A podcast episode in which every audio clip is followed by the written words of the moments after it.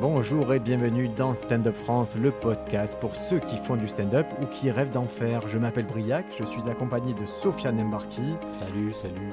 et on a le plaisir de recevoir Yacine Bellous. Bonjour Yacine. Bonjour. Écoute, c'est le premier invité qu'on va appeler prestigieux Ah, parce qu'on a toujours repoussé ce moment, on s'est toujours dit on va être des petits geeks du stand-up dans notre coin. et, et là, on s'aperçoit que maintenant, on a vraiment envie d'aller chercher la sagesse où elle est. Et on a tu parlé plein de fois de toi dans le podcast. ah ouais, mais vous, c'est la, la première fois d'une longue liste. Vous allez avoir plein de gens, vous inquiétez pas. J'en doute pas.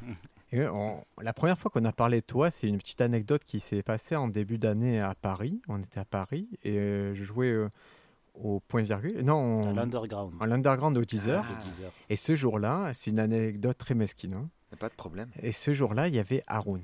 Ah oui. Il y avait Haroun et tout. Je me suis dit, massif, c'est Haroun, je veux faire mieux qu'Haroun. Et il y a Franjo qui passe, ça se passe très bien. Haroun passe, ça se passe très bien. Je passe, ça se passe très bien, comme eux. Et, tu passes. Et il y a le level, ça fait fou Ah ouais. On s'est dit, ah putain, mais on s'est trompé de cible. Ah. C'est je me suis complètement trompé de cible. C'était pas Haroun qu'il fallait viser, Ah, c'était lui. C'était quand C'était en janvier? Non, c'était en non, septembre-octobre. Oh Ouais, là là, septembre, pardon. D'accord, ok, ok. Et, il y avait, et après, il y avait Edgar Rive. Il y avait toi et Edgar Rive. Et c'était un level où il y avait. C'était vraiment un monde en dessus. passé Dans la... Moi, j'étais dans le spectateur et je suis sorti, j'étais. Après, peut-être tu que tu sais, les, les autres euh, collègues, ils faisaient des, ils faisaient peut-être du test et tout. Oui. Peut-être que moi, j'ai fait des Ah, choses ah rodées. oui, vous savez, quand euh, quand t'as un passage bien rodé et que t'arrives, ça, ça tape un peu plus, tu vois. Ouais, mais malgré ouais. ce, euh, je t'ai dit, je me suis dit, ah ouais, il y a quand même un monde. Et on l'a senti. On même en sortant, on s'est dit, c'est ça. Je me souviens. parce que c'est c'est aussi le stand-up qu'on aime euh, qui part. Oui, peu peut-être que les- vous êtes client aussi de ça. ça. Vous aimez bien. euh, ouais, Ah, mais ok. toute la salle a été client et il y Ah avait vraiment euh, une différence de volume. On s'est dit, putain, il y a un truc qui se passe et qui est. euh, Et c'était intéressant. Quand on est sorti, Sofiane, il me dit, c'est ça le stand-up. Ah, carrément. Mais ouais, ouais. Ok, tant mieux. Franchement, si vous avez passé un bon moment et que ça vous a plu, tant mieux. En plus, euh, donc vous êtes du, du coin, c'est ça. euh, Quand vous allez à Paris, vous pouvez rester qu'une période limitée, j'imagine. En fait, on a, fait, on a tenté une installation en septembre-octobre. Installation complète, genre Ouais. boum, on vit là-bas. Ouais. chez- chez- dans- Sur le canapé de- d'une pote. Ah, première étape. Exactement. Étape canapé. Et moi, j'avoue, j'étais plus modéré. J'y suis allé la première fois, du... j'y allais tous les semaines du mercredi au dimanche. Ouais. Après, quand j'ai vu que le mercredi, c'était pas le jour le plus fou à Paris, j'ai un peu Ah ouais. réduit du jeudi au dimanche. Mais ouais, le, le but, c'était d'être là, d'avoir une présence, se dire est-ce que notre proposition qu'on a fait aboutir à notre niveau dans notre coin, est-ce qu'elle peut trouver un public là-bas? Et c'était un combat intéressant. Ouais, moi, ce qui m'a Mais- fait plaisir en allant te voir, c'est que j'étais. euh, ça faisait un mois, je faisais tous les open mic, les open Ouais. mic. Et des fois, t'oublies vraiment. Enfin, tu vois, t'es dans un univers de stand-up de gens qui commencent, de débutants. Ouais. Et après, tu vas voir euh, du stand-up de gens confirmés. Tu dis, ah, ben oui, c'est vrai, c'est ça. C'est ça Ouais, que je comprends. Bah écoute, ça. ça me fait très plaisir, merci beaucoup. Mais euh, ouais, effectivement, c'est c'est dans, dans dans les, dans les stand-up euh, qu'il y a en, en- en ce moment, il y a beaucoup de gens qui sont très confirmés, mais qui vont jouer peut-être soit leur spectacle, ou soit dans des clubs plus, on va dire, aussi confirmés, parce que maintenant, il y a des, il y a des nouveaux comédie clubs qui sont apparus. Euh, il y a le, le Barbès Comedy Club, il y a le Madame Sarfati et le Fridge, où vraiment, euh, peut-être que c'est plus difficile pour une personne pas confirmée d'obtenir un créneau dans ces endroits-là. Donc voilà, donc c'est vrai que maintenant, il y, a, il y a aussi des clubs qui restent un petit peu plus amateurs. Moi, j'essaye de tout faire parce que j'ai toujours tout fait. Euh, donc, j'essaye de faire le maximum de scènes, j'essaye d'aller partout. J'essaye de, de- de voir comment le stand-up évolue et tout ça parce que moi, j'aime vraiment beaucoup ça et que ça fait partie de ma vie de, de sortir. Donc, quand je, dès que je peux ressortir pour jouer dans des clubs, j'essaye, j'essaye de, de le faire. Mais je suis content que ça vous ait plu et que vous aimiez bien mon travail. Franchement, ça me touche beaucoup. Donc, euh, bah, ok, super, je vais être gentil dans le podcast. Voilà, c'est un super podcast, très beau matériel, euh, vraiment Des jolies tables. une merveilleuse table. Alors, moi, je t'avais croisé une première fois, c'était il y a 5-6 ans, c'était au Quai du Rire à Marseille, et tu faisais la tournée avec Izzard. Ah ouais, Et c'était une période vraiment intéressante, parce qu'il y avait Eddie qui était avec son frère, ouais. et c'était... C'était à la fois un grand show parce qu'on nous annonçait, on disait voilà, là on a le mec qui vend beaucoup de billets. Ouais. Et c'était à la fois un truc intime parce qu'ils avaient su rendre ça intime et à table, ça en redevenait. euh, Ouais, et, et même à Marseille, euh, on n'avait pas réussi à être complet, je crois. Euh, Il y avait un des shows complets, parce qu'Eddie faisait deux shows. Je pense qu'il y avait un show complet et un show qui n'était pas complet. Je crois que c'est la seule date. Et Eddie a dit Mais qu'est-ce qui s'est passé? En fait, on, on comprenait pas et ça nous a vraiment. La, date marseillaise s'en est vraiment rappelé parce qu'il y avait un truc très intime et très. On comprend pas ce qui se passe exactement. Et du coup, le public marseillais a cette aura un peu mystérieuse de Tu peux être complet, comme tu peux être euh, moitié de salle, on ne sait pas. Et pour rigoler, quand je parle avec Ali Bougueraba, il me disait tout le temps, mais vous êtes en compétition avec la mer et euh, les sorties entre potes au soleil et tout, euh, ouais. à la cool. euh, évidemment, les gens ils préfèrent rester entre eux, entre amis. Et si vous aviez ça dans le Nord, au lieu d'avoir un temps nul, eh ben vous sortiriez moins peut-être, tu vois. Voilà. Et c'était assez incroyable. Et à cette époque-là, comme à, à chaque fois que je t'ai croisé, à chaque fois que je t'ai demandé un conseil, quelque chose de très précis, Ouais. tu as toujours eu le truc de prendre le temps de m'expliquer. Ah ouais. Bah écoute, tant mieux. Ça veut dire que je suis pas un salaud. Merci parce que moi j'ai oublié ces moments. Je te demande pardon parce Non, que moi non. je le fais très régulièrement avec des jeunes personnes et ça dépend comment aussi les conseils est demandé. euh, Quand je dis jeune en stand-up, pardon, hein, parce que moi ça fait 15 ans. Donc euh, les gens ils me voient comme un vieux stand-upper, tu vois. Donc pour ça, moi j'estime que je suis vieux, c'est pas péjoratif de dire les jeunes, ça veut dire que ça fait peut-être 3 ans, 4 ans, 5 ans. Euh, et en fait, moi j'avais personne pour m'expliquer. J'avais à l'époque du Jamel Comedy Club euh, la direction artistique, Jamel, des gens plus vieux que moi, mais c'était dans le, cadre du travail, pas dans le cadre de la formation. Et quand tu vas jouer dans un club, si tu croises quelqu'un de plus âgé que toi dans le métier, hein, pas dans l'âge, euh, eh ben, c'est mortel d'avoir quelqu'un qui peut te transmettre parce que, parce que ça permet de continuer à structurer un milieu et de structurer un artisanat. C'est-à-dire que moi, je vois ça comme euh, écrire et construire petit à petit, tu vois. Tu donnes une petite astuce que la personne qui n'est pas encore rodée ne voit pas, ça, ça va rien te coûter et ça va, ça va structurer encore plus ton milieu, ça va le rendre plus fort et à la fin, euh, on va tous progresser, tu vois ce que je veux dire? Bah oui, j'ai l'impression que c'est une croyance que tu partages avec Shirley, de dire ok, on va installer le terreau Mm. pour qu'il y ait un circuit qui se développe vraiment et un circuit avec une certaine étiquette, une certaine euh, équité même. On essaye, on essaye parce que c'est lutter contre ses propres instincts euh, stupides et reptiliens de dire euh, quelqu'un qui va faire la même chose que toi peut être ton concurrent. C'est un instinct qui est normal, c'est quelque chose qui est ancré en nous. Il y a quelque chose de, c'est tellement euh, compliqué ce métier, c'est tellement difficile que euh, on peut avoir des, des- idées négatives, être jaloux, être mal à l'aise, être envieux. C'est les comiques te le diront pas forcément, mais tout le monde est comme ça, c'est la vie. Mais après il y a la, il y a la logique et il y a le terrain. Et il y a la vie qui vient souvent euh, t'aider, les rencontres en fait. Moi, si je rencontre des gens, j'espère être une bonne rencontre. En tout cas, j'essaye de ne pas laisser cette, cette bizarrerie ou cette mauvaise euh, manière de penser m'envahir. Parce que euh, plus t'aides, plus t'aides. Et en fait, il y a un truc vertueux là-dedans qui fait que euh, les coups de main que j'ai pu donner il y a 10 ans, même 15 ans, même 20 ans, des fois ils me reviennent un peu comme un coup du karma. Et c'est ce qu'on se dit tout le temps avec Dedo, où on essaie de croire au karma, d'essayer d'aider. Et en plus, moi, ça me passionne et ça me plaît. Et voir des gens marrants, moi, j'adore. En fait, si j'aime bien le stand-up, c'est parce que j'ai. Donc, si t'aides quelqu'un à être marrant, tu vas voir des gens marrants. Et si tu vois des gens marrants dans une salle, c'est la meilleure sensation. C'est-à-dire que aller voir dans un- un- une salle sombre, tu sais pas si ça va être bien, pas bien, avoir la surprise de voir quelqu'un qui est hilarant, qui te fait kiffer, qui parle de toi, qui parle du monde, qui permet de philosopher sur ta vie, quel plaisir, tu vois. Voilà, c'est pour ça aussi qu'on met des jetons dans, la machine. Est-ce qu'il y a un moment genre, dans ta carrière où ça a shifté dans ton esprit de te dire, euh, voilà, je suis envieux, je, je me sens mal à cause de ça, maintenant il faut que je devienne... euh, enfin, Je me suis, de- alors ouais, euh, je me suis jamais dit je me sens mal à cause de ça, mais je vois bien que je suis âgé comparé, euh, tu Ouais. vois, moi j'ai 39 ans. Et je vois bien quand je commençais mes premiers sketchs, des fois je retourne des bouts de, de pages, de, de vieux carnets en disant tiens je pourrais peut-être utiliser ça ou ça. Et je vois bien que c'est plus les mêmes thèmes, c'est plus la même vie, c'est plus les mêmes choses quoi. Et, et je vois des, des jeunes humoristes aussi euh, qui ont 23, 24, 25 ans. Et donc euh, je me dis pas je suis vieux, c'est triste. Je me dis euh, j'ai pas le même âge que beaucoup de gens maintenant. Et que nous, quand on a commencé au Comedy Club, on avait plus ou moins tous le même âge. Tu vois, il y avait vraiment une euh, sorte de phase de. On a tous à peu près le même. Peut-être Patson était un peu plus vieux que nous, mais c'est tout. Et euh, donc, c'est comme ça que je pense. On est vraiment une première génération avec d'autres générations. Tu vois ce que je veux dire? C'est comme ça que je le ressens. Et là, je vois que tu, as, tu franchis encore un cap dans la transmission, puisque tu vas animer une masterclass à Mm. Marseille.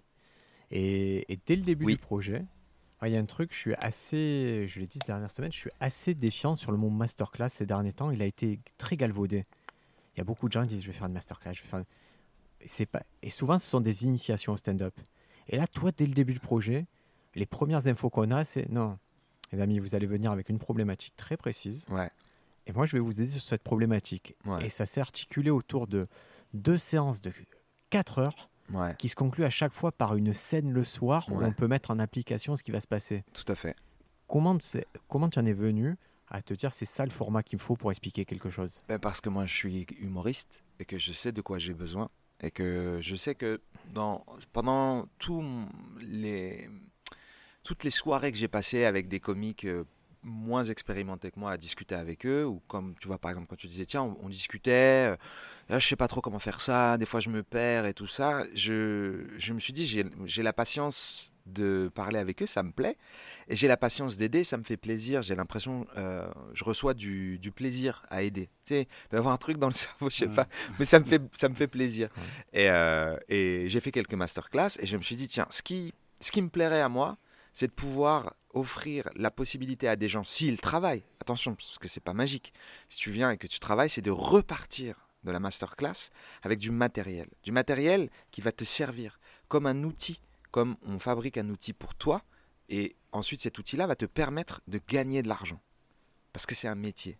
Parce que c'est, tu vas peut-être faire des scènes où tu vas toucher 5 euros au chapeau, mais c'est 5 balles, tu vois. C'était 5 balles de comique. Quand tu gagnes 5 balles, moi j'avais oublié la sensation. Puis quand j'étais en Angleterre en 2013, qu'on a, on me payait pas, on me disait, mec, euh, t'es qui? Je dis, bah, je sais pas, je suis Yacine Bellous, mais en Angleterre, je suis rien du tout, d'accord, j'ai compris. Et en fait, faut être marrant, tu repars à zéro. Et après, quand on me filait de la maille, parce que j'étais marrant en anglais, il a fallu que je devienne marrant en anglais. Puis j'étais marrant et on m'a donné de la maille. Mais c'est le plaisir. Recevoir euh, 20 pounds parce que le mec il a dit eh bien ouais je reviens la semaine prochaine. Tu dis bah ouais mon gars parce que c'est mon travail en fait. Et, euh, et tout ça, c'est. Je me suis dit, tu peux raconter des choses aux, aux personnes qui viendront apprendre. Mais si dans le processus, ils arrivent à trouver soit une mécanique, soit juste euh, la résultante, c'est du matériel qu'ils vont pouvoir répéter, répéter, répéter. Peut-être quatre blagues, même si tu trouves que quatre blagues, même trois. Et que dans tes trois blagues, elles sont bonnes et que tu sais les dire, déjà tu as trois bonnes blagues. Et quand tu commences, c'est très très dur. Et ensuite, entre ces trois bonnes blagues, tu mets des blagues pas ouf que tu testes. Et là, tu vas te dire, ok, je vais bosser, je vais travailler. Mais moi, je leur donne une assise, quelque chose qui est périn. C'est très important pour moi parce que nous, on veut aider le, comme je disais avec Shirley, Shirley c'est pareil. Moi, j'adore faire ce métier, j'a- j'adore euh, jouer, j'aime aussi gagner ma vie avec ça. C'est pour ça que maintenant, c'est une masterclass, que c'est payant, parce que c'est un travail. Alors qu'avant, j'adorais les conversations et je le faisais avec plaisir, gratuitement et tout ça, pas de problème. Mais là, je me suis mis dans l'optique de j'ai cette faculté-là, les gens viennent à moi. C'est parce que les gens venaient à moi. hein. C'est pas moi qui me suis dit euh, je vais faire une masterclass, j'aurais jamais osé. C'est parce que les gens venaient à moi, même des gens qui sont plus expérimentés, des fois me demandaient des conseils. Et là, j'ai dit écoute, fais un truc qui, que tu sais que tu sais faire. Et aussi, j'ai fait énormément de mise en scène. Je faisais du théâtre avant. J'ai fait une école de théâtre. Et donc, ce que je vais leur donner, c'est aussi des outils de théâtre. Parce qu'il y a des gens qui ne savent même pas tenir sur scène. C'est pas leur faute. On leur a pas appris.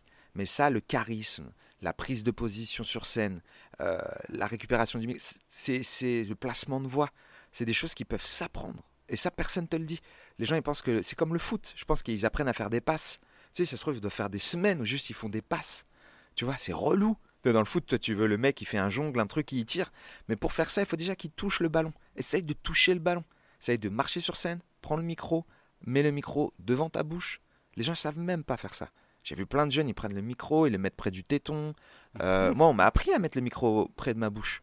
Tu verras, je suis avec les gens du Comedy Club, on est parmi les meilleurs en termes de son, en placement du micro, et ça se voit même pas, parce qu'on a travaillé avec un mec qui s'appelle Laurent Balin, qui est un technicien, un tueur, et qui nous mettait à l'amende quand on était petit parce qu'on partait en tournée. C'est le mec qui a inspiré le personnage de Jeff dans Inside. C'est-à-dire, tout le temps, il est comme ça, il dit ça, et boum, nan. Il nous parlait comme si on était, on était ses enfants, quoi. Et lui, il nous a appris, il a dit, bon, ouais, vous allez pas me faire comme les rappeurs, hein. vous allez pas me le prendre comme ça, mettre toute votre main autour du micro de la capsule, vous allez pas lever le micro vers le haut comme ça, euh, comme si vous essayiez d'avoir une, euh, une corne de licorne. Euh, un micro, ça se tient près du menton, ça se tient en dessous la lèvre, vous laissez la capsule à l'air pour que l'air circule, et il nous a expliqué comment mettre un micro près de notre bouche. Ça paraît débile, mais quand tu n'as plus de problème de son, déjà c'est une étape. Il faut que le son soit entendu par les gens. Je sais que ça paraît très simple, mais c'est des éléments que beaucoup de gens ne maîtrisent pas. Il y a des gens qui sont très drôles, mais qu'on n'entend pas.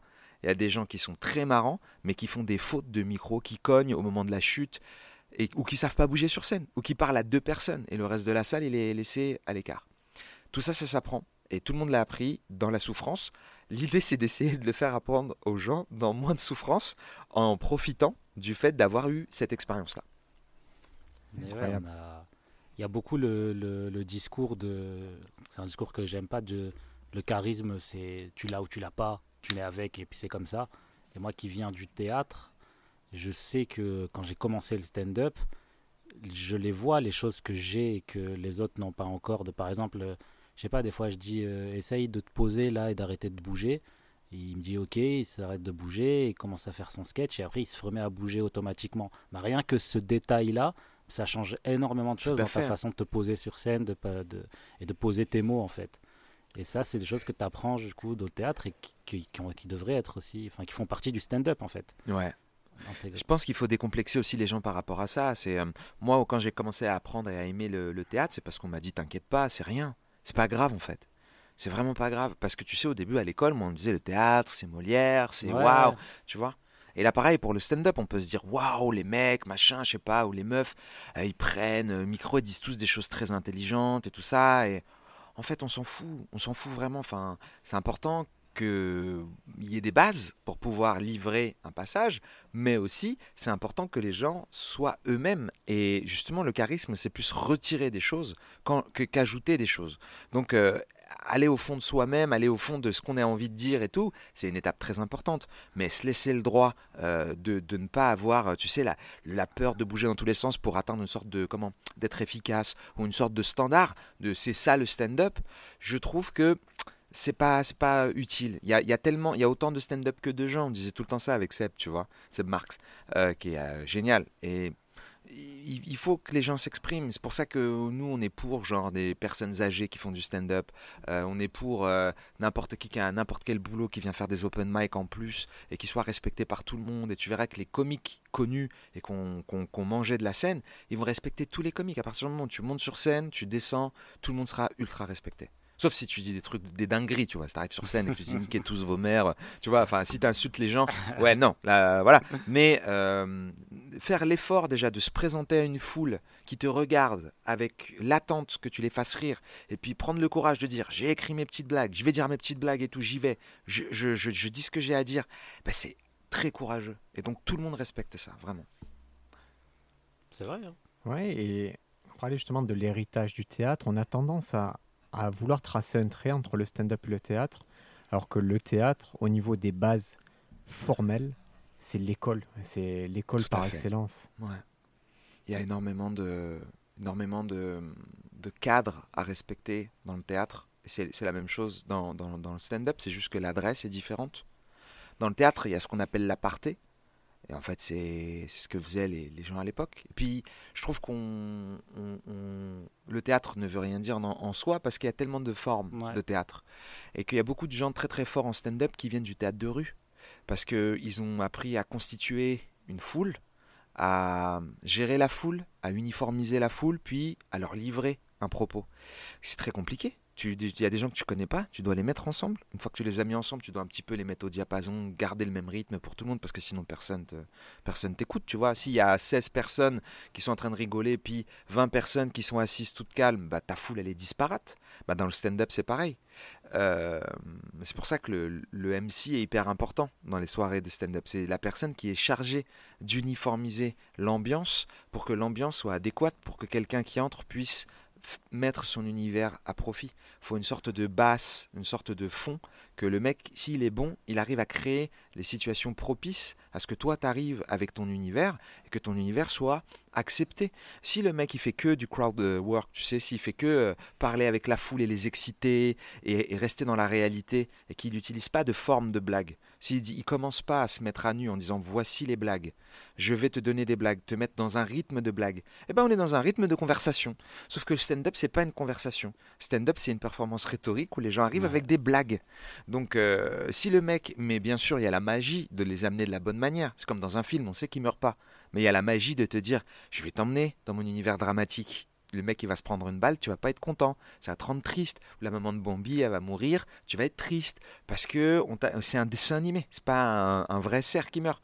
Donc euh, si excusez-moi mais ça m'énerve vraiment, si le mec il est que dans le crowd work et qu'il n'arrive pas à préparer les gens à aux blagues, tous les gens qui font des blagues sur scène vont être pénalisés.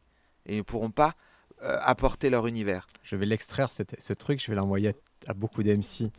Ouais. Quand je suis revenu, j'ai eu la chance il y a un an, un an et demi d'être à New York et il y avait peut-être deux ans du coup, avec la pandémie, deux ans. Et quand je suis revenu là-bas, j'avais la conviction que ce que je voyais, c'était des gens qui gagnaient avec leurs blagues.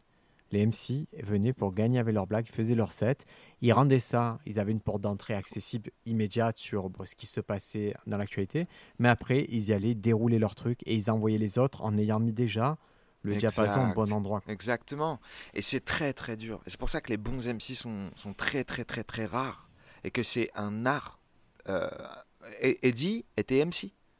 Euh, donc euh, quand je discute de ça, c'est tous les bons stand-up peuvent être des bons MC généralement. Généralement. Mais il y en a qui ne le feront pas parce que c'est risqué.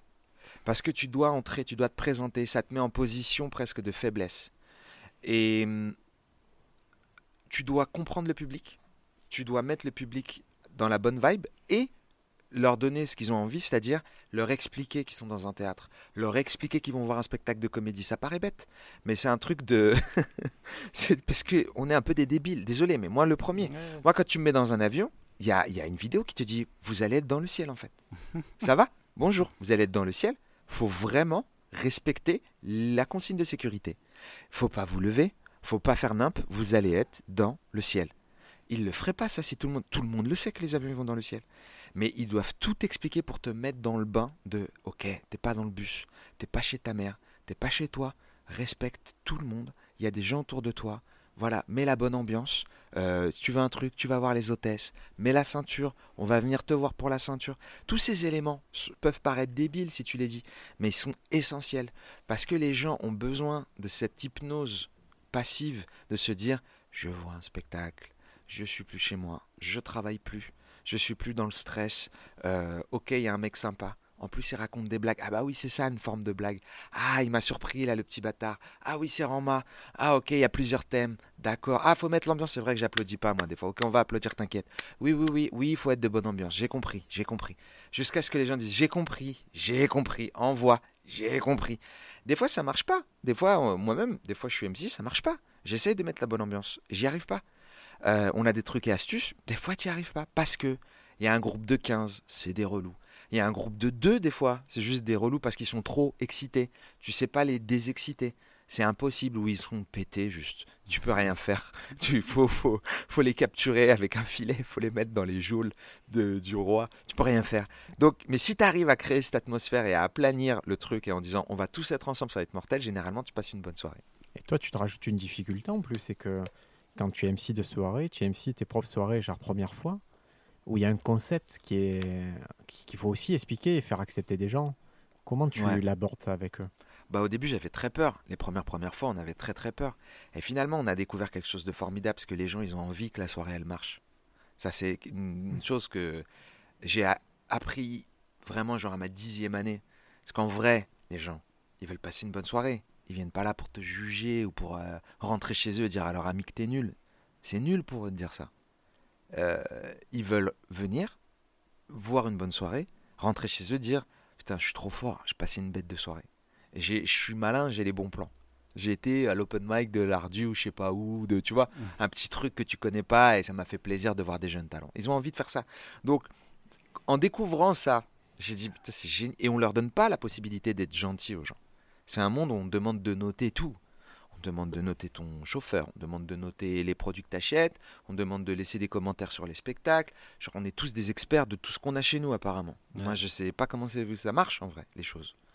Et ben avec première fois, on, on- on demandait aux gens d'être euh, optimistes, en tout cas. On ne demande pas de lécher le cul des comiques, on demande juste d'être ouvert à l'erreur. Et ben en fait, en expliquant ça, ça a fait une pierre deux coups et je l'ai découvert sans faire exprès. Je l'ai fait sincèrement en disant les comiques qui vont venir vont tester des choses qu'ils n'ont jamais fait avant. Vous avez déjà été jugé dans la vie, donc j'ai pris euh, un exemple qu'ils connaissent. À l'école, vous savez ce que ça fait quand sur votre note on met vu, nul, zéro, euh, et la souffrance que ça fait d'être jugé. Vous êtes jugé en permanence. Essayez de retirer le somme que vous avez autour de vous et la haine du jugement et essayez d'aider les gens en étant juste moins euh, exigeant. Juste soyez ouvert. Si ça vous fait pas rire, ça vous fait pas rire. Si ça vous fait rire, tant mieux. Mais n'attendez pas. Aujourd'hui, on va tester. Donc restez avec nous, soyez ouverts. Et les gens, ça leur fait plaisir de juste enlever, de se déprogrammer de l'esprit qui sont importants. Parce que c'est les gens qui te font croire que tu es important, c'est des gens qui veulent te manipuler généralement. C'est la publicité. Tu dis c'est trop important. Toi, tu es, super. Mais pour que tu sois super aussi, tu as besoin de cette voiture. Sinon, tu n'es pas complètement, tu pas accompli à 100%. Mais tu es super. Tu es génial. Tu es le meilleur peut-être, mais il te manque quoi? 20 000 euros? Avec 20 000 euros, vraiment, tu es le meilleur. Et nous, on leur dit juste, nous, on veut juste que vous soyez open. Vous n'êtes pas les meilleurs. Et eux, c'est pas les meilleurs. On est tous ensemble venez, vous êtes un public cool, eux c'est des comiques qui testent, on s'entraide et on est hyper content de le faire et c'est la seule soirée qu'il fait. Et là en fait ça leur donne l'envie de ben, d'aider, ils applaudissent, euh, ils mettent une bonne ambiance. Quand il y a des gens réticents, il y a déjà les gens qui sont venus la première fois, qui sont 20-30% de la salle, ils mettent la bonne ambiance pour le reste. Du coup même les relous, ils n'arrivent pas. Et quand il y a des relous qui persistent, moi je les charrie. Moi, je leur dis vraiment, je suis désolé. Vous, vous êtes là vraiment en mode euh, TripAdvisor ou vous êtes là pour être mauvais vous n'y arriverez pas. Vous ne nous vaincrez pas. Et j'uniformise aussi le public en appelant avec un seul prénom. Le public s'appelle Stella.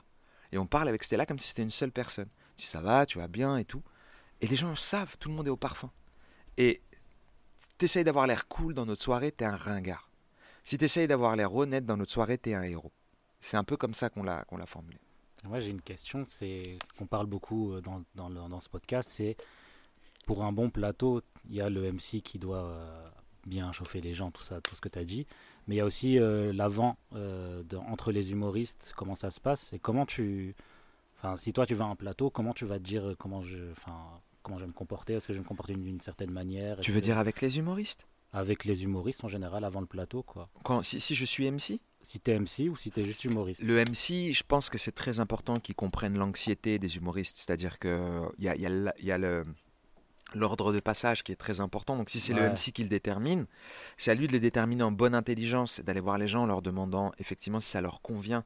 Il y a des choses qu'on ne peut pas euh, gérer. Il y a des choses qui sont... On ne peut pas transiger. Par exemple, si vous avez euh, quelqu'un de très connu ou quelqu'un de très performant qui vient, c'est mieux de le mettre à la fin parce que c'est mieux de clôturer une soirée sur quelque chose de très dynamique. C'est mieux de clôturer aussi une soirée sur quelque chose que les gens peut-être attendront. Ça fait un petit suspense s'ils l'ont vu sur la l'affiche. C'est des choses qui sont des vieilles astuces. Euh, voilà, tu vas pas mettre si à Blanche Gardin, tu la mets pas en 1. C'est dommage, tu vois. Sauf si elle te dit s'il te plaît, mets-moi en 1 parce que peut-être elle sera, elle sera anxieuse ou tu vois dire j'ai un autre truc après ou j'aimerais vraiment passer parce qu'il y, y, a des gens ça leur fait du bien de passer dès le début parce que ça les détend après. Eux l'anxiété c'est comme ça qu'ils la vivent. Donc je dirais que si tu gères l'anxiété, en fait c'est juste gérer l'anxiété, c'est tout. L'anxiété du public qui a peur de passer une mauvaise soirée, qui peut-être se dit je suis où là c'est un bar, ça se trouve ça va être nul, les détendre par rapport à ça en disant on sait ce qu'on fait, vous inquiétez pas, on a l'habitude, voilà ce que vous allez voir et les humoristes en disant voilà ce qui va se passer, ne vous en faites pas, on a prévu la soirée, on, gère la situation et je suis content que ce soit là. Voilà, ce genre de choses. Et toi, c'est quoi, c'est quoi ta, si tu es humoriste et que tu vas à un comédie club, tu vas dans quel, euh, enfin dans ta tête, comment tu vas Ça dépend des comédie clubs. Il y a des comédie clubs où je me dis, il faut vraiment que je fasse du sûr, que je fasse très attention parce que je sais que l'exigence elle est très très haute. Et en plus de ça, on est rémunéré à hauteur de cette exigence.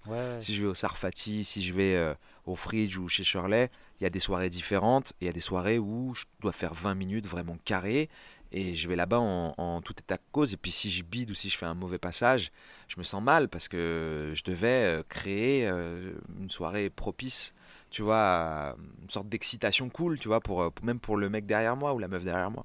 Maintenant, si je vais dans des comédie clubs où je sais que je vais tester, déjà je dis à, la personne qui m'accueille, je vais tester, euh, où la soirée est faite pour. Donc il n'y a pas besoin de demander. Normalement, c'est fait pour, c'est labellisé comme ça. Euh, donc en fait, j'essaye de dialoguer avec les gens. je pense que c'est important. mais après, ça c'est moi. Par exemple, pour première fois, les gens qui m'envoyaient des messages sur Facebook, je les calcule pas. C'est-à-dire que ils me disent Sauf s'ils me demandent gentiment comment on fait pour participer à la soirée, je leur réponds pour participer à la soirée, il faut venir voir la soirée. Et ça, c'est une astuce qu'on néglige souvent et qu'on va rappeler. Si vous voulez vraiment faire des plateaux et tout, allez rencontrer les gens. Ah, voyez déjà si ça vous correspond. Parce que peut-être que ça vous correspond même pas, que vous avez juste l'envie parce que vous voyez sur les réseaux sociaux. Allez voir comment ça se passe. Si vous pensez que ça peut matcher, un contact direct, ça se passera mieux. Sachant que toi, tu- Je suis d'accord Tu as assailli, toi. Par... Non, pas spécialement pour première fois. Beaucoup de gens demandaient à un moment donné parce qu'il y avait une petite hype. Ouais. Et maintenant, la hype est un peu retombée. J'en suis content parce que nous, on fait toujours la même soirée. Mais on fait la même soirée depuis très longtemps parce qu'on aime cette soirée parce qu'elle me rappelle des bons souvenirs de quand j'ai commencé où il y avait cette peur. Et moi, ça me fait plaisir de voir chez Kian, Blanche, Baptiste, tous les la peur. Parce que cette peur-là, elle est saine. C'est une peur de trac de comment on va faire? Est-ce qu'on va être bon? Ma nouvelle blague, ma nouvelle idée. Et ce plaisir, cette exaltation, elle, elle te donne de l'énergie. Tu vois, tu, deviens tout de suite plus. Comment dire Tu retrouves les sensations de tes débuts. Mais quand un humoriste jeune, et moi j'en ai fait monter beaucoup des humoristes qui commençaient. Mais pourquoi? Parce que moi, quand j'ai commencé, bah, c'était dur de trouver des plateaux. Donc je laisse toujours une porte ouverte. Je laisse toujours, toujours une porte ouverte parce que moi, on me l'a ouverte la porte. Et, si tu parles à d'autres humoristes après, j'ai une bonne réputation à ce niveau-là parce que c'est vrai. On laisse entrer les gens. Mais après, à toi de faire ton trou, à toi de continuer, à toi de travailler. Mais si tu viens en disant comment on fait pour euh, rentrer, c'est comme si tu parlais à une personne qui te plaît de manière affective ou que tu as envie un petit peu, un crush, tu as envie un petit peu de draguer ou de lancer un appel, de dire ah tu me plais un peu, en disant euh, salut, euh, comment on fait pour sortir ensemble? Tu vois Et tu dis ben non, euh, peut-être que tu peux parler en disant s'intéresser à la personne, euh, essayer de découvrir un petit peu ses centres d'intérêt, euh, voir si déjà la conversation c'est compatible, et puis dire ben voilà, je sais pas, une petite avance, mais douce, gentille, sympa, pas un truc de bourrin. Et parce que les gens, on est des êtres humains, nous. Euh, même les gens qui ont du succès, c'est des êtres humains. Genre, euh, moi, je, pas 30 ans, je pas connu, connu. Mais moi, je connais des gens très connus. Mais c'est c'est dur. C'est les gens dans la rue, ils les touchent, ils prennent des photos, ils leur mettent les bras autour du cou, genre vas-y, t'es mon pote et tout machin. Alors, une fois, deux fois, vous allez dire, ah ça va, tu peux pas te plaindre, t'as de la chance. Mais imaginez tous les jours, tous les jours, tous les jours, tu deviens fou, tu t'énerves. Et il s'énerve pas, il dit, si je m'énerve, je passe pour le salaud ou la méchante, tu vois. Et les gens, ils ont pas le recul, parce que pour eux, c'est la première fois. Mais de l'autre côté, c'est la millième fois. Et s'ils s'énervent, c'est le méchant, tu vois. Donc, je veux juste dire, les humoristes, ils aiment bien les humoristes. C'est pas vrai que les comiques, ils aiment pas les comiques. Sinon, c'est pas, c'est pas des comiques qui traînent dans des. En tout cas, dans les comédie clubs. Les humoristes, ils adorent la comédie. Si vous êtes marrant, il y aura un moment donné. Pour vous, il y aura une ouverture. Mais allez les rencontrer, montrez-leur du respect. Ne montrez pas juste c'est des gens qui ont des spots et vous voulez un spot. Dites, voilà, je sais que c'est pas facile de programmer. Comprenez la position des humoristes parce que beaucoup d'humoristes créent des scènes pour jouer. Il y a tellement peu de scènes qui créent des scènes pour que eux ils jouent. Moi, je me suis retrouvé à parler à des mecs en me disant, nous, on t'invite toi parce que nous, on veut jouer et peut-être toi, il y a des gens qui vont venir pour te voir, mais nous, on veut jouer parce qu'on n'a pas de scène, on nous refuse dans des scènes. Je sais que c'est dur. Moi, j'ai pris des gens vraiment inconnus au bataillon parce que je sais que c'est dur. Mais soyez cool. C'est pas de la stratégie mielleuse. Soyez pas euh, vicieux, si ça se sent. Soyez cool, mais présentez-vous, rencontrez-les quoi. Très bon conseil que tu donnes. Non, mais c'est. Et puis, je. Du coup, je pense qu'il y a la même génération que Baptiste, Kaplan, où les... on peut se considérer que c'est à peu près ça, toi. Ah oui, oui, oui, J'ai l'impression carrément. partagez même- des valeurs. Il y a toute une génération qui partage des valeurs simples comme ça, c'est-à-dire. Nous, on arrive à Paris, on se dit, putain, on va, on va nous ouvrir les portes parce que ça va, on fait stand-up. on. Et là-bas, en fait, je me suis aperçu que vraiment, et c'est pas plus mal, c'est à un moment, si tu arrives à faire la bonne proposition artistique au bon endroit, Ouais, c'est là que les conversations vont commencer. absolument. Et que et c'est elles sont naturelles, c'est-à-dire Baptiste, c'est ce mec qui est venu me voir, il fait c'est quoi ton histoire? Je vais t'aider. Mais il- il n'a pas fait semblant. Il a pris le téléphone et à partir de là, il a activé le téléphone. Il a dit Et je voilà. vais t'aider concrètement. Tu vas appeler telle personne de ma part. Tel jour tu vas faire ça et là tu vas venir faire ça. Et je me suis dit waouh en fait j'attendais des, des gens et tout, mais en fait j'avais juste à proposer, proposer tant que les gens se peuvent pas se s'ils peuvent pas se projeter sur toi, il y a aucune raison, même s'ils sont cool, pourquoi ils iraient te tendre la main alors que toi tu as pas la proposition qui fait qu'eux ils peuvent se projeter quoi. Ouais. Exactement. Exactement. Ex- Hyper sain comme réflexion. Parce que la proposition artistique, c'est l'or de notre métier. C'est-à-dire que si dans les 20 blagues que tu as sur scène, il y en a une, on s'y attend vraiment pas, elle est nouvelle, elle est fraîche, tu fais rire le gars qui voit tout le temps des comiques, ça va lui faire plaisir, il va dire cette personne-là va aider le game, elle va m'aider moi, elle va aider le stand-up. Et en vrai, tous les comiques sont des fans de comiques.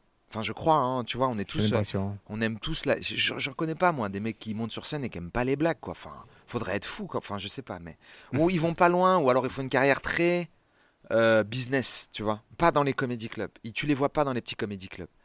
Euh, tu citais Baptiste. Baptiste, il fait tous les comédie clubs, il va dans les petits. Il est euh, ensemble, on se croise et tout ça va, machin. Et tout le monde, on, on essaye d'être un peu ensemble, tu vois. Mais ce que tu as dit là, c'est très important parce que si tu fais une bonne proposition sur scène, on a envie que ça existe encore, tu vois. Euh, moi, il y a des gars, je suis fan d'eux, ils sont connus de nulle part. Genre euh, Joseph Roussin, moi, il me fait taper des barres. Il n'est pas connu. Et là, j'essaye, moi, de. J'ai une émission, j'aimerais bien que Joseph Roussin la fasse avec moi parce que je l'aime vraiment bien. Il fait des blagues euh, complètement bizarres, même que les gens aiment pas. Et c'est là, ah putain, pourquoi ils comprennent pas sa blague? C'est trop bien. Même moi, ça m'énerve, je sais pas comment faire pour que sa blague, elle passe. Parce que bah, c'est plus le mainstream, tu vois, les gens ils vont capter quelque chose qui est plus mainstream. Mais il a fait des propositions ultra absurdes. Là, même ceux qui sont sortis, hein, on sait où t'habites, là, ils ont sorti Ouais, bah, des c'est vidéos, mais c'est super ces vidéos. c'est d'une exigence, c'est absurde total, mais c'est c'est tellement abouti ce qu'il essaie de faire. Et ça fait longtemps qu'il essaye de, de proposer ce type d'humour. Et... Bah, c'est génial que, vous ayez ce podcast-là aussi, parce que vous êtes super technique, ça fait plaisir. Parce que vraiment, les... ce que tu me disais, moi, je, suis arrivé un peu sans connaître, hein, pardonnez-moi, hein, mais. Et que vous connaissiez aussi bien euh, tout le monde, et puis que vous ayez joué, ça, montre euh, que, fait, c'est une forme d'art, et de plus en plus qu'il y ait des podcasts comme ça, va permettre, en fait, que les gens comprennent qu'il y, a il y a une vraie passion, et que c'est pas juste un. On n'est pas juste des comiques, en fait, on est des gens passionnés par ça, et que c'est important pour beaucoup de gens. Donc, euh, voilà, non, c'est ce top. qu'on quoi. faut rassurer les gens aussi, tu sais, c'est le fait que le stand-up c'est épanouissant, que tu en vives ou pas. Ouais. On veut faire passer ce message de écoute, tu peux très bien faire du stand-up, t'éclater, avoir des potes et tout. L'argent, c'est un autre, c'est autre chose. La professionnalisation, ça peut arriver, mais c'est pas, cours pas après ça. Cours après la maîtrise tout le temps. C'est ce que disait tout le temps Jerry Seinfeld. Il disait euh, euh, essaye d'être bon, et si t'es bon, l'argent euh, vient, tu vois. Et il y a des tas d'exemples comme ça. Tu vois, t'as. Euh, comment il s'appelle? Euh, euh, Paul Mirabel. Excusez-moi. Parce que j'ai eu, il y a tellement de Paul que ça finissait. J'ai j'ai failli dire Paul Taylor, Paul de ok. Paul Mirabel, c'est un travailleur. Il travaille de fou. Et je pense qu'il, peut-être qu'il avait l'idée de faire ça pour vivre et tout ça, tu vois. Mais c'est un travailleur de folie et il a souvent dit qu'il avait pris des leçons d'éthique de travail par rapport à Roman Fressinet, qui est un énorme travailleur. Euh, donc euh, le travail qu'ils ont fait, ces deux-là, c'est de bosser, bosser, bosser, bosser et d'être tellement bons qu'après ils sont indiscutables. Et la professionnalisation, elle vient que tu veuilles ou non. Les, les gens, ils vont venir te chercher chez toi. Et ils vont t'emmener, vont te mettre sur la scène et vont te dire on va te donner ton, de l'argent, tu fais des blagues maintenant. Parce que c'est trop bien ce que tu fais. Ils vont venir te chercher, les propositions vont arriver. Attention, ça ne veut, ce que je dis n'est pas l'opposé, n'est pas vrai. Ça ne veut pas dire que si on vient pas te chercher chez toi, ça ne veut pas dire que tu es mauvais. Parce que je sais que les comiques, s'il y a des comiques qui Mhm. écoutent, ils ont des problèmes dans la tête. À chaque fois, on dit bah oui, bah moi, on vient pas me chercher parce que je n'ai- pas du tout. Mais euh, quand tu fais beaucoup, beaucoup de travail avec de la régularité et que c'est bon avec de la régularité et que tu as envie de devenir professionnel, alors oui, ça va se faire. Voilà. Mais déjà, monter sur scène, jouer et, faire du stand-up, c'est déjà s'améliorer. C'est probabiliste, hein, si vous montez sur scène. Peut-être que le soir où vous cartonnez, il n'y a pas la bonne personne dans la salle. Mais si vous cartonnez tous les soirs, vous allez vous rencontrer. C'est juste une question de temps et de persévérance. Et il y a Steve Martin dans sa biographie, Ma vie de comique, il disait euh, euh, Devenez bon jusqu'à ce que devenir incontournable. Eh ben c'est ça. Et tu vois, ce truc-là, c'est vraiment. On peut plus t'ignorer, quoi. À un moment, on peut plus ignorer ce truc-là parce que si on t'ignore, peut-être que c'est quelqu'un d'autre qui te signe. Peut-être c'est l'autre producteur qui se dit Ok, c'est lui qu'il faut. euh, Voilà, mais en plus, euh, pour faire un peu un truc un peu euh, poétique, la- tu dis, quand tu joues, il n'y a pas encore la bonne personne dans la salle, quand tu cartonnes. Et au bout d'un moment, la bonne personne dans la salle, ça va devenir toi. C'est-à-dire, c'est le gars. Parce qu'en fait, après, les producteurs, ils vont tourner autour des gars. Moi, j'ai vu ça. Je l'ai vécu aussi un peu. En gros, tu es tellement euh, bon à un moment donné où, où- les gens commencent tant à parler de toi que euh, y a un engouement qui se fait. Et cet engouement-là, eh ben, c'est à toi de, de, de savoir si tu as envie d'en profiter, quelle carrière tu voudrais faire, etc. Mais il n'y a presque pas de question à se poser, les choses arrivent. La seule question à se poser, c'est de devenir très bon. Et quand tu deviens très bon, eh ben, les choses arrivent, et que tu le veuilles ou non. Alors si tu es juste bon et malin, et que tu games un peu, et que tu es un peu filou, bah ça arrive plus tôt.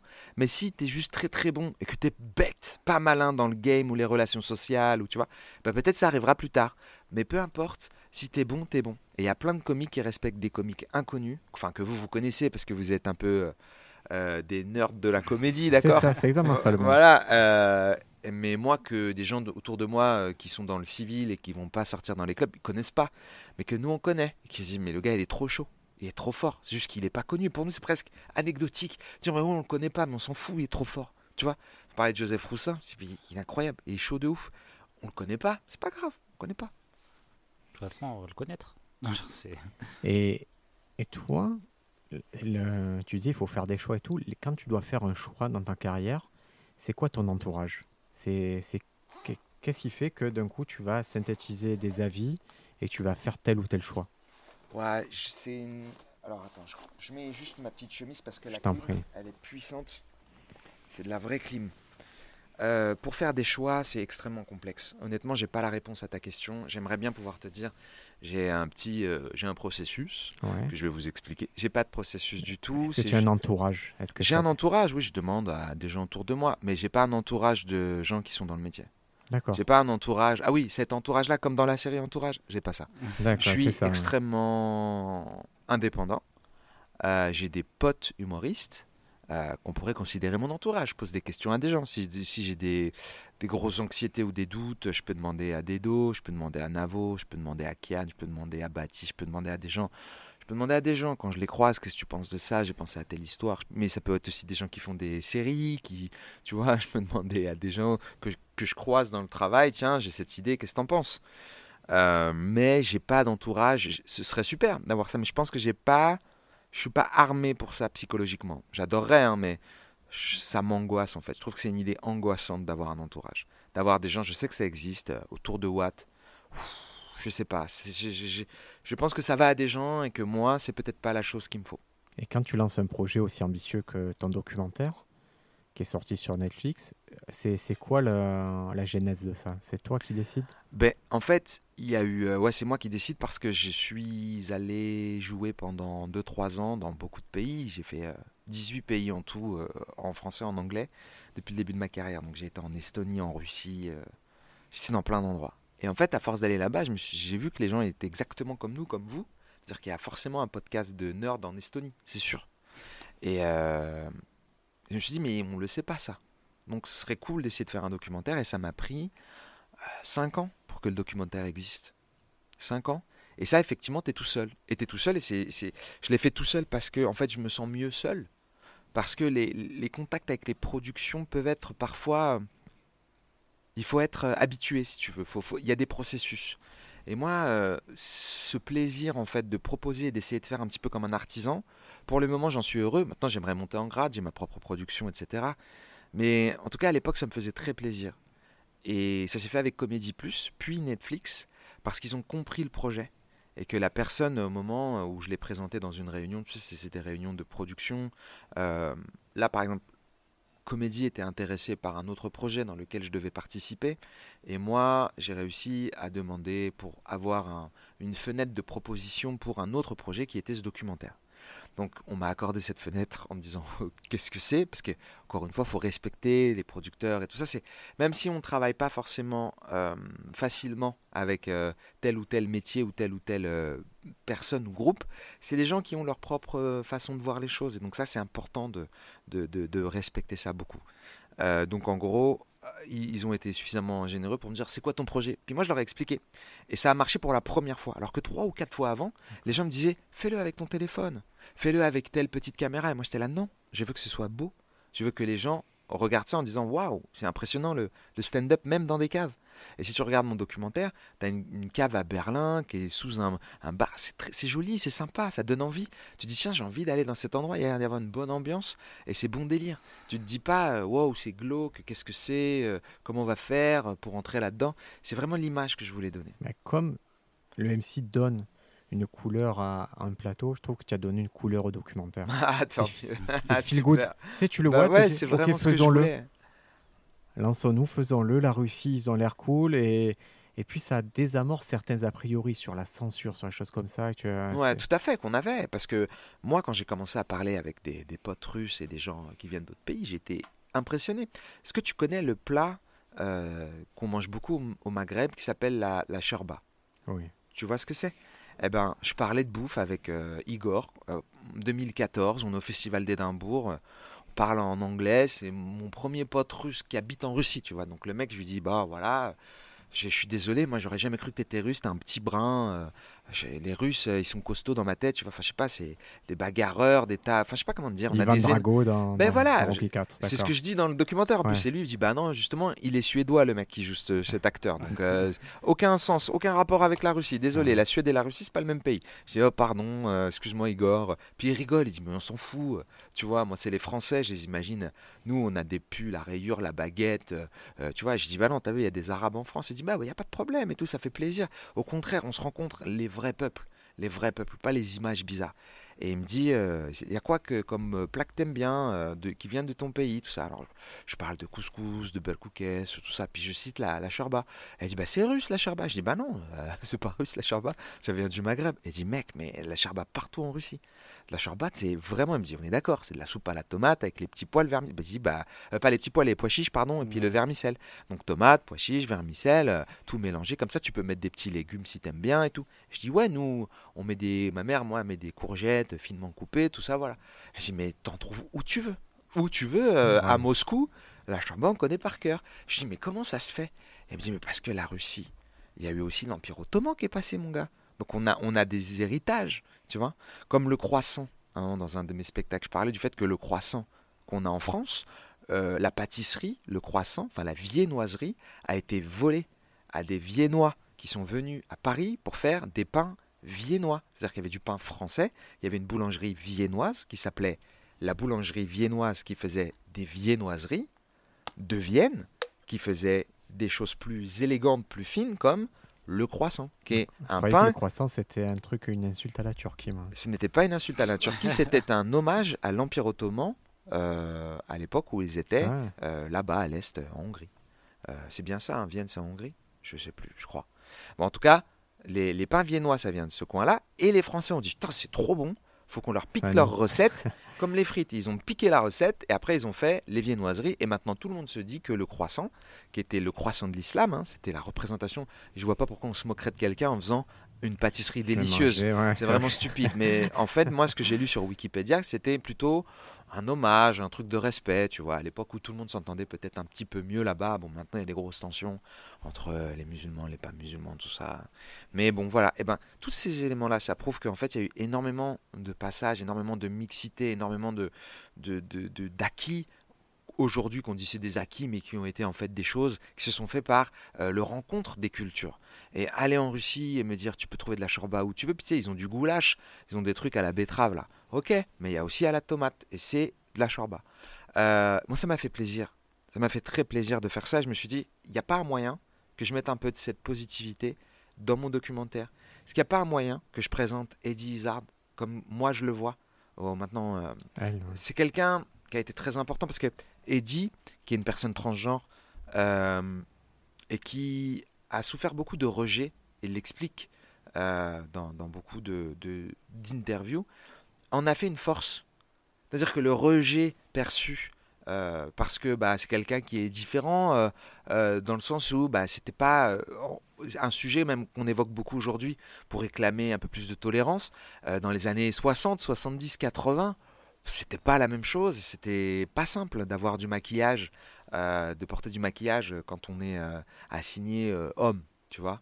Euh, et se dire bah voilà, je suis, je suis, quelqu'un de différent.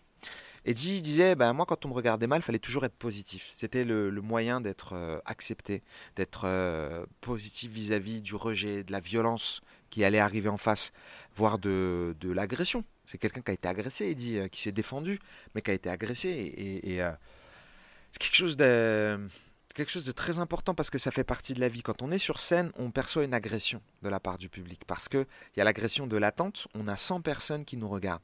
Le cerveau reptilien, alors je sais pas pour vous, mais moi dans ma tête, il y a faut partir.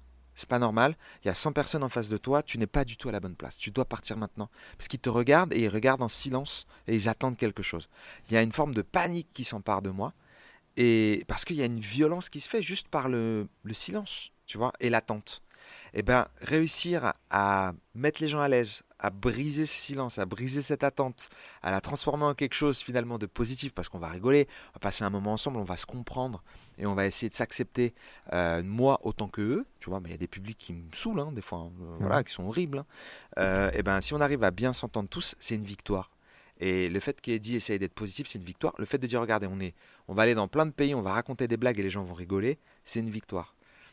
Maintenant, c'est un peu à l'eau de rose. Euh, parce qu'il y a beaucoup, tu sais, c'est faut y croire aussi à ça. Faut, faut avoir le, le C'est philosophique pour toi. C'est ça. C'est c'est une vraie envie, en tout cas, de dire que quand on enlève la culture et quand on enlève, euh, quand je dis la culture, c'est la culture euh, du quotidien, pas la culture des pays.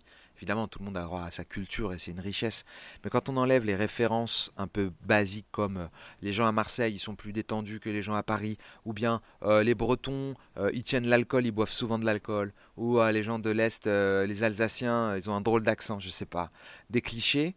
À la fin, si tu parles des animaux, des humains, de l'amour, de la colère, de la jalousie, il n'y a pas un pays où les gens sont genre différents. Genre les gens quand ils sont amoureux, ils se bastonnent, tu vois. Ça n'existe pas, genre je t'aime, je te frappe jusqu'à ce que tu, euh, que tu sois heureuse et que tu aies un orgasme parce que je t'ai tabassé. Ça n'existe pas. On est tous les mêmes êtres humains. Et c'était à la recherche de cette racine que je trouvais qu'il y avait un sens profond et qui me plaisait, moi. Mais en tout cas, il est vraiment, c'est un documentaire que je conseille Oui. souvent parce qu'il est agréable. Tu le vois, tu dis, ok. je suis content. Il met de bonne humeur. J'avais très peur. Vous savez, c'était mon premier documentaire. et on devait faire une heure et demie. Au début, on devait faire 52 minutes. 52 minutes, c'est rapide. Mais faire une heure et demie, ça me faisait peur. Et grâce à la production et le monteur qui était très, très, très fort, et euh, Joachim Lando de la production qui nous a beaucoup aidé, il me disait là, c'est chiant. Parce que moi, j'étais fan de stand-up. Donc, je suis comme vous. Mm. Moi, quand quelqu'un parle et dit euh, un truc un peu technique, je suis ah, c'est trop bien. Il me disait, moi, je m'en bats les couilles. Donc, faut l'enlever. Euh, parce que c'est trop. Les gens, ils vont, ils, vont, ils vont pas réussir à tenir. Et on a réussi à faire le compromis entre pour le public qui connaît pas le stand-up, pour les un peu fans de stand-up comme nous, et un entre-deux, bah ça, ça me fait très Bah, plaisir. nous, on aimerait presque se dire, tiens, on aimerait te filer un budget pour. Va, va voir un Chine ce qui se passe, va voir un peu plus loin. Tu vois, que tu- va nous ramener les pépites qu'il y a là-bas et dis-nous comment ah, ça vous se êtes passe. gentil, merci. Ah, bah, en je suis tout très cas, content. Ça, ça résonne pas mal ce que tu dis parce que moi, genre, euh, tu vois, on dit toujours, ouais, l'humoriste était le mec marrant à l'école et tout. Mais euh, moi, jusqu'en troisième, alors je commençais à avoir des boutons et tout, on se moquait de moi et euh, je réagissais, euh, je m'énervais. Et à partir de la troisième, j'ai changé, j'ai pris tout ça avec autodérision. Et à partir de ce moment-là, tout le monde a commencé à m'aimer et tout. Et c'est un peu l'humour que je fais. Je fais beaucoup d'autodérision euh, sur scène. Et à un moment, je me suis rendu compte que j'avais certaines blagues où je me moquais de certaines personnes. Et je me suis dit, mais en fait, si moi, c'est la force et de l'autodérision où j'accepte qu'on se moque de moi, pourquoi est-ce que moi je vais me moquer de, toutes ces personnes? Et c'est une éthique qu'on se donne quand Bravo. on bosse avec Briac de ça taper sur personne en fait. C'est Ouais. juste Bravo. genre, ça sert à rien. C'est très dur, c'est très technique parce que les blagues avec un peu de rage à l'intérieur, elles marchent bien. ouais. Et en fait, euh, quand tu es un peu euh, raciste ou quand tu es un peu homophobe quoi, ça marche. Alors attention, dans ce que je dis, c'est que j'incite pas les gens à l'être, mais euh, il y a cette fonction de la colère et de la. J'allais presque dire de la haine, mais ce ressenti, cet énervement qui galvanise. Mais c'est vrai que si tu arrives à être marrant euh, sans prendre quelqu'un comme tête de turc, c'est préférable quand même parce que même si la personne peut se dire, bon, ça va, c'est de l'humour, il y a quand même un fond euh, qui va peut-être rester et qui va être difficile. Et toi, ayant vécu de la moquerie, moi aussi j'en ai vécu beaucoup de la moquerie euh, quand j'étais au collège. Justement, c'est des périodes très difficiles. Et à l'époque, c'était la vanne, donc fallait se vanner, les gens Ouais, se ouais. vannaient. Moi, ça me faisait chier parce que le seul moyen, c'était de vanner l'autre. Et ça, me- je n'aimais pas être euh, de vanner l'autre. En fait, ça me- je ne trouvais pas de plaisir. C'est-à-dire que j'arrivais à me défendre un peu en vannant un tout petit peu, mais je trouvais pas de plaisir à dire, je sais pas, un, un truc physique. Et, et c'était le seul moyen de faire arrêter les moqueries sur mon physique. Et je sais que les jeunes sont comme ça et que les petits sont comme ça, mais moi je, je souffrais énormément. Donc j'essaye, je fais ce que je peux, de faire attention, comme toi, mais il y a un moment aussi, euh, je peux être maladroit, je peux mal raconter des blagues, je peux faire des vannes. Et puis j'essaye de pas tomber dans l'excès inverse, c'est-à-dire trop contrôler, trop contrôler Ouais. chaque blague, sinon ça devient, tu deviens un asset, tu deviens quelqu'un qui expurge chaque pulsion que tu as. Et je pense que la comédie, c'est cathartique. On rit tous ensemble pour se purifier d'un truc un peu sombre, un peu horrible, un peu indicible, un peu tabou. Et c'est pour ça que les humoristes essayent d'aller aux limites de ce qu'on peut se permettre de dire dans la vraie vie, parce que ça permet un exutoire. Et il faut faire la part des choses entre l'exutoire, qui va aborder des thèmes des fois un peu difficiles à aborder, qui vont être mal vécus peut-être par une, partie de la population, et en même temps ne pas les insulter, ne pas insulter les gens. Et je pense qu'on reconnaît euh, ça avec le temps et puis on apprend à se connaître. Donc il faut essayer des choses. Euh, S'il y a des jeunes humoristes qui nous écoutent, parce qu'apparemment vous êtes un podcast un peu geekos, il faut quand même essayer des choses. Il faut pas s'interdire, mais c'est vrai que c'est bien de prendre du recul de temps en temps, tous les 2-3 mois, tous les un certain temps, tu regardes ce que tu as fait, tu réécoutes et tu te dis bon, est-ce que, est -ce que ça vaut le coup? Est-ce que j'ai fait de la peine à des gens? Est-ce que, est -ce que je vais Ouais, aller les, les attaquer ou quoi? Et surtout, le, le prisme de ça marche, c'est pas le bon prisme. Ouais. Mais mettez-le un peu de côté, parce que ça marche, vous pouvez faire marcher tout et n'importe quoi. Une blague, ça peut tourner. Mais ça marche, ça doit pas être le juge, le juge de paix de je garde la blague ou je garde pas la blague. Ouais, tout à fait. Tu vois, moi j'avais une blague avec euh, des ninjas. Ouais. Ah, tu, Ah, ouais, on, tu on vois, allait, on allait- allait t'en parler précisément Ah de cette blague. On voulait t'en parler précisément parce qu'on te voit la faire carton.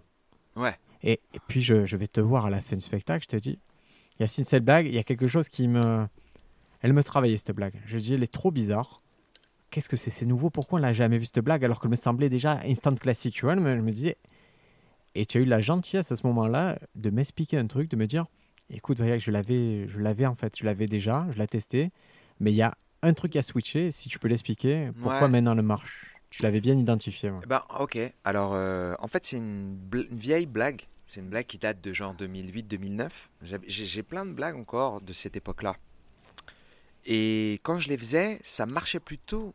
Ça allait, c'était bien, tu vois. J'en reparle avec des dos qui venaient souvent me voir. Elle me disait, si, si, ça marchait.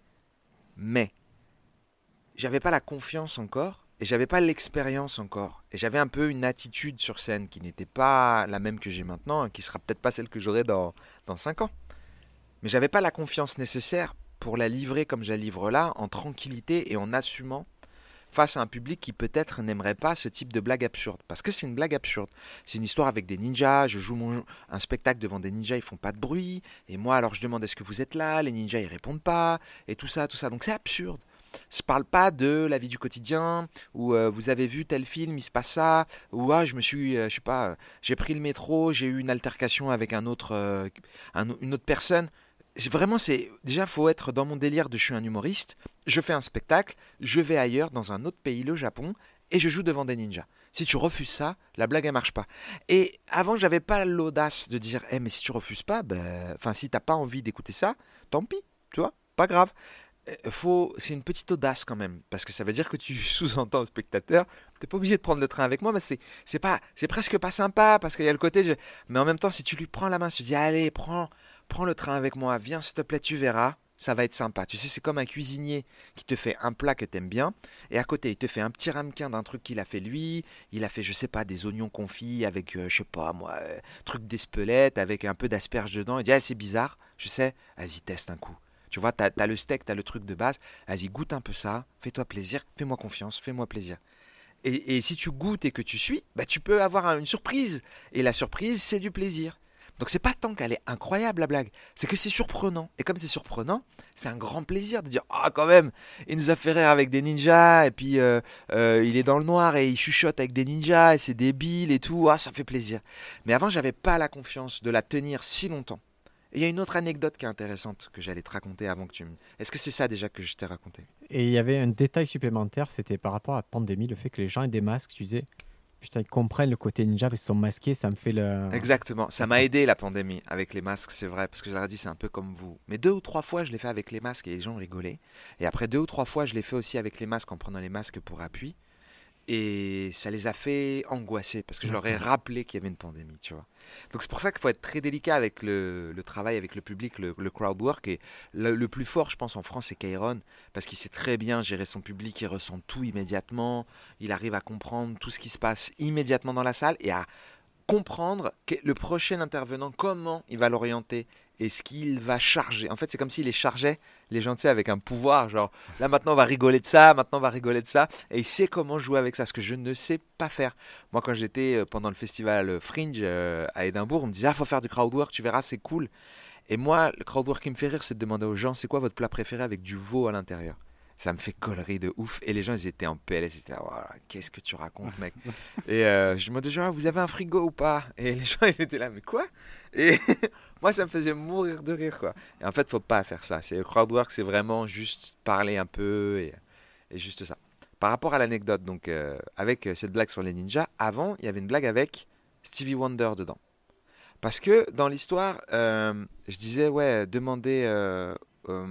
Il n'y a que Stevie Wonder qui, qui a le droit de demander aux gens si vous, si vous êtes là. Parce que comme il est non-voyant, lui, ça a un sens en fait, qui demande.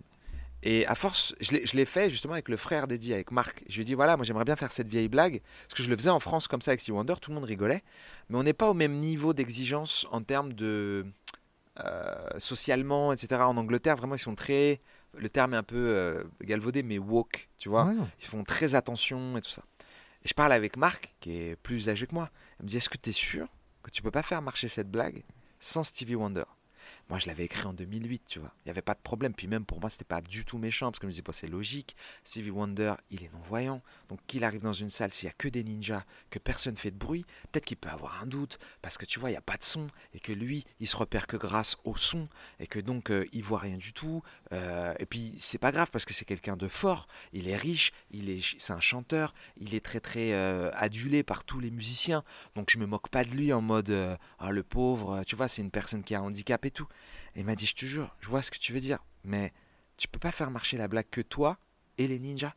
Parce que Stevie Wonder, tu mets un petit taquet, c'est est-ce que c'est incroyable? Est-ce que c'est vraiment drôle de ouf? Est-ce que t'es fier, genre tu vas sortir waouh la blague de Stevie Wonder? Et j'étais là, j'avoue, Marc, tu me mets dans la merde, mais d'accord. Et en fait, net, hein. tu vois, il m'a distillé de la sagesse gentiment. Il m'a pas dit t'as pas honte. Il m'a pas eu avec la honte. Il m'a pas eu avec la culpabilité. Il m'a eu en mode t'es sûr de toi? Tu peux pas faire un peu mieux? Vas-y, essaye d'aller d'être plus fort. Et donc pendant 3, 4, 5 scènes, j'étais mauvais. Et au bout d'un moment, j'ai dit ok, je vais je vais l'orienter comme ça. J'ai laissé un gap. Le gap qui était avec une bonne blague, tu sais, le gap de rire, qui te permet de rire, rire, rire. Ah merde, y a rien là, y a rien, y a rien. Ah merde, y a rien. Re-rire, rire, tu vois. J'ai eu un gap que j'ai que j'ai serré moi-même avec de la présence, avec de la confiance et avec de la confiance, pas en moi, mais de la confiance dans les gens. Je me suis dit, ils ont rigolé avant avec le truc où je chuchote avec les ninjas. Ma parole, ils vont rigoler après. Faut juste que je leur fasse confiance, que j'aille plus vite à l'idée suivante. Donc c'est la confiance en toi, parce que moi, je, quand je te vois la faire, j'ai l'impression que tu es heureux de la faire. Tu vois, c'est une blague. je- Ah, moi, Ah j'adore cette blague, Elle je a suis heureux. changé un truc euh, bah, récemment sur une blague euh, que j'ai toujours cette blague en tête du ninja. Et en ce moment, on est en train de bosser sur une blague où euh, je dis que euh, genre, euh, mon temps de marche il est toujours plus long que l'estimation de Maps. et, et du coup, j'imagine que les gens qui ont un automap, c'est des gens qui ont des super longues jambes. et là, je suis en train de jouer mon 30 minutes et je l'ai testé en Comedy Club depuis la reprise. Et ça marche pas, ça marche pas, ça marche pas.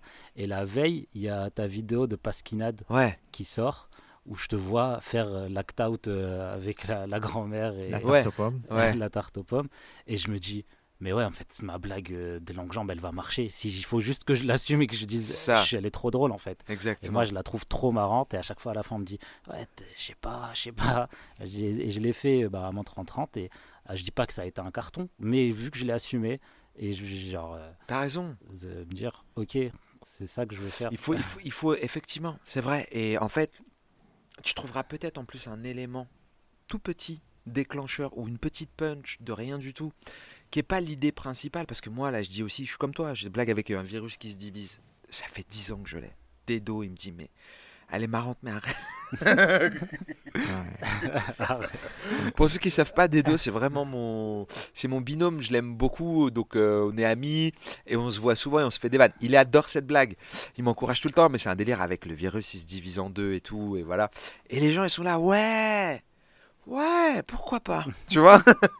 mais on a des blagues qu'on aime et après on prend plus confiance. Et quand on les dit avec plus de confiance, on arrive à les faire passer mieux. Mais en tout cas, même si ça passe pas tant que ça, il y a ce truc de c'est ça mon univers et ça fait plaisir. Et si après tu dois faire quelque chose de très important, par exemple, je sais pas, t'es filmé, tu fais, euh, tu fais ton ta captation, j'en sais rien, tu fais un truc important pour toi, bah, peut-être tu resserreras ou pas, tu décideras parce que il y a aussi le business, il y a aussi le métier, il y a aussi que c'est ton, ton travail. Donc il y a un moment où c'est quand c'est l'industrie qui dit voilà, j'ai besoin de 15 minutes, euh, vraiment pile, tac, tac, il y a des choses il faut, il faut revoir. Mais quand c'est pour toi, pour développer ton art, pour continuer à faire macérer un peu qui t'es, etc., eh ben, il faut prendre des risques, et même des risques où t'es ridicule sur scène, et t'es un peu nul. Parce que moi, je l'ai été plein de fois. Ça m'a appris à avoir la niaque, en fait, à me dire, eh, ma parole, celle-là va passer. Et j'ai un de mes meilleurs passages qui était du bide avec un dragon dedans, etc. Un burger, machin. Et c'est un passage qui, que j'adore et qui a été, mais vraiment, c'était dur à des moments, quoi. Vraiment dur, dur. Genre, tu rentres chez Watt, t'es pas bien. Je me souviens de 2010 où je jouais au Théâtre du Temple et, et j'avais beaucoup d'invités. C'était l'enfer. Tous les trucs que les gens me disent maintenant, en compliment, c'est exactement ce qu'on me reprochait à l'époque. Tu vois ce que je veux dire? Très bien. Voilà. Et on arrive un peu à la fin de ce podcast et on a un dernier segment qui va un peu te surprendre. C'est que je vais te demander si tu as ton téléphone ou des notes, de nous Ouais. dire c'est quoi la dernière blague que tu as notée. La dernière idée que tu as. Alors, attends, dernière idée.